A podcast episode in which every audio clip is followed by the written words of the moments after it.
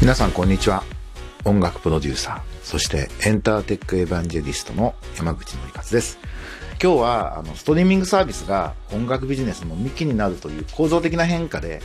これがコロナ危機でますます希望になっているのでそんなニュースと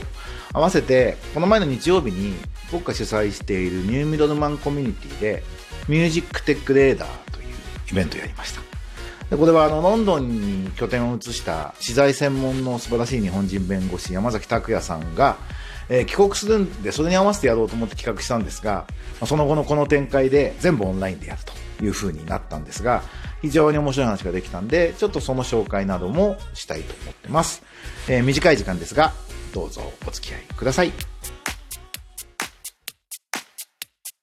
さてまずは、えっ、ー、とニュースを一つ。Apple Music コロナ被害のインディーズレーベル支援に5000万ドルの音楽基金を設立。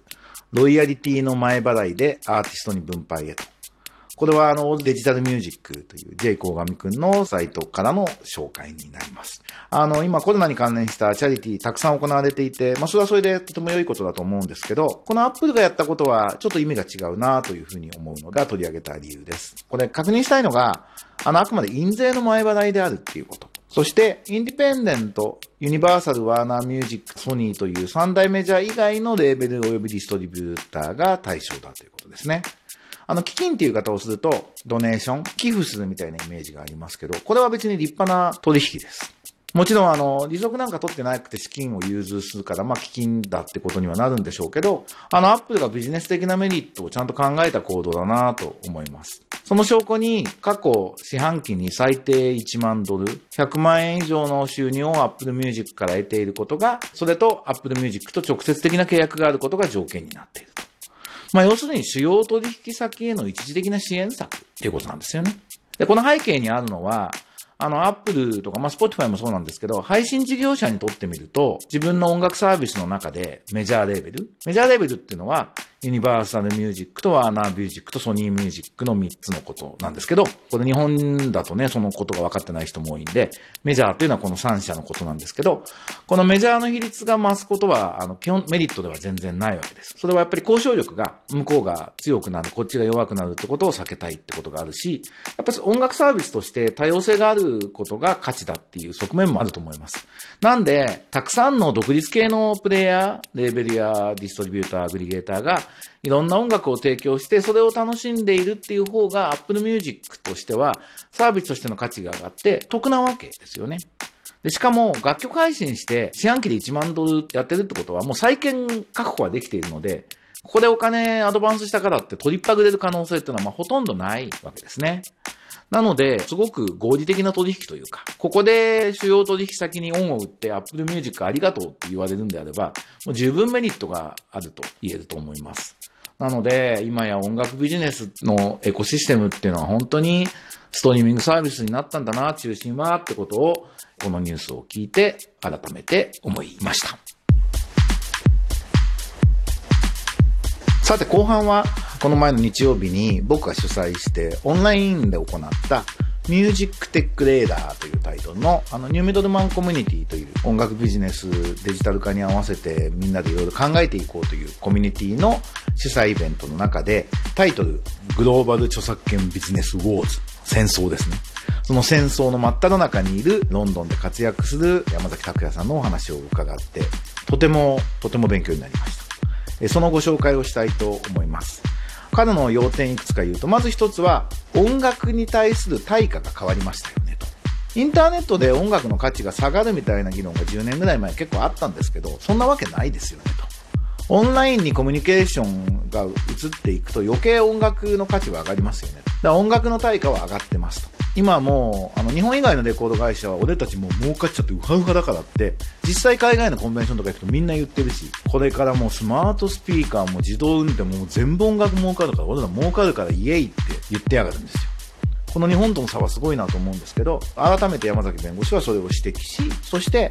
あの、日本で下がってるのは、物にまつわるところ。つまり3000の CD のうちの、まあ75%ぐらいは、パッケージというものにまつわるお金でそれをプレスして動かしてっていう手数料だったんで、これがデジタルになると、7割はいらなくなるよねと。でも残りの20%か30%のところの価値は上がっていくっていうことがレコード会社や録音原版って言い方をするんですけど原版を持っている人たちが儲かるっていう構造は起きてくるんだよねっていう音楽の対価のあり方が変わったんだっていう視点がまず必要でしょうと。で、その上で音楽ビジネスというのはいろんな人が関わるんで、その関係した権利者への分配の仕方が変わってきていると。音楽ビジネスっていうのは大きく分けると、著作権、作詞作曲をする人たちと原版者。これはレコーディングの費用を出した人たち、まあ、主にはレコード会社を中心とした原版の権利者。それから、実演家って言い方をしますけど、歌ったり演奏したりするっていうアーティストですね。この3つのカテゴリーに権利者としては分けられるんですけど、この3つの分配の仕方が変わってきていて、で、変わってくることによっていろんな矛盾が生じて、そこで、えー、争いが起きていると。で、結局国ごとにお金を CD を作って、国ごとにテレビやラジオがあって、そこで著作権集めて分配してたっていう仕組みから、もう今は Spotify や Apple Music さっきのニュースでもありましたけど、そこに音源アップしたら、グローバルにビジネス展開されて、で、まとめてお金が入っていくっていう時代なんで、いろんな仕組みが変わっていくのは当然なんですね。で、今は、あの、ストリーミングサービスにおいては、えー、その原版権利者のところが分厚くなってしまって。まあ、55%から60%ぐらいが分配されると。で、著作権者に関しては CD はまあ6%ぐらいだったのが、まあ、ストリーミングサービスで12%平均ぐらい、世界平均で12%ぐらいまでは上がってるんですけど、原版者と随分差があるよねっていう問題があります。それから、実演化の部分っていうのは、えー、この原版者を通じて、レコード会社を通じて分配されるということになっていて、まあ、そこが契約的にアンフェアだよね。CD 時代はアーティスト印税1%っていうね、売上全体の1%みたいなのが2%みたいなのが普通だったわけですけど、それをストリーミングになった時に契約どうすんのっていうところで、レコード会社は従来の契約を基準に読み替えようとしていく。でも本質的に構造が変わったんだから契約自体を見直そうよってアーティストサイドは思っているっていうような、まあ、衝突があって、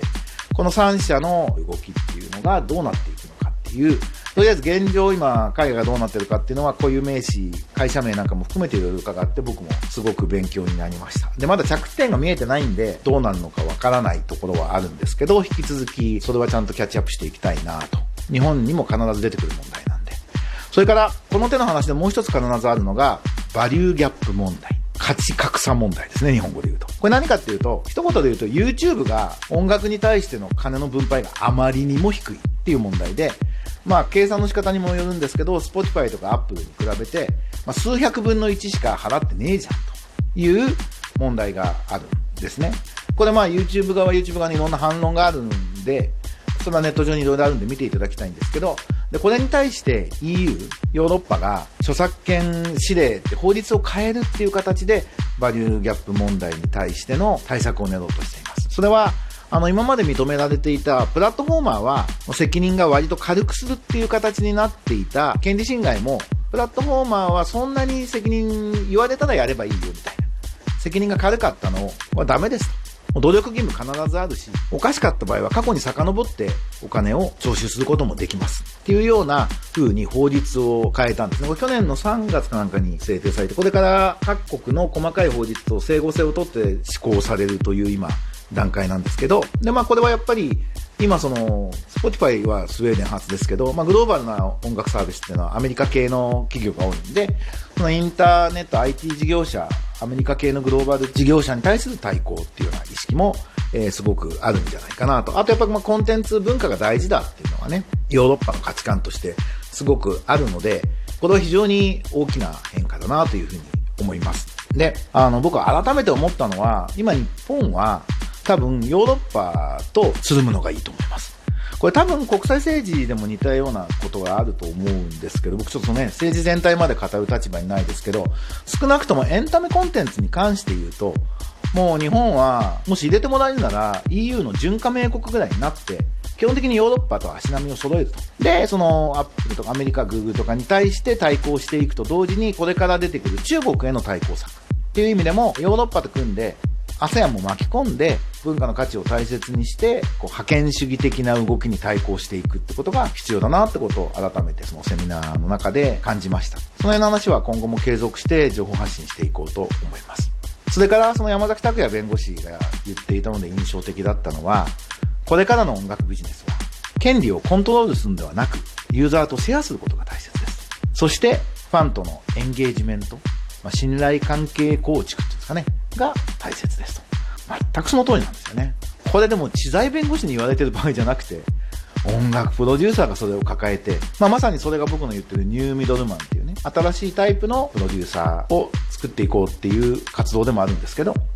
音楽ビジネスに関わる人たちがそれを言って実践して成果を出していくってことが必要だな。コントロールじゃなくシェア。ファンとのエンゲージメントが音楽ビジネス。なんかそんなことを改めて思わされるセミナーでした。これはあの、僕ノートとかにもまとめて書こうと思いますので、ぜひチェックしてみてください。からニューミドルマンコミュニティっていうのは、まあ、オンラインサロンであると同時にオフラインイベントが今オフラインイベントできなくなっちゃったんで、それもオンラインイベントになってますが、継続的にやっているものなんで、音楽ビジネスに興味がある人はぜひニューミドルマンコミュニティも入ってみてもらえると嬉しいです。ということで、今日はそんなお話をさせていただきました。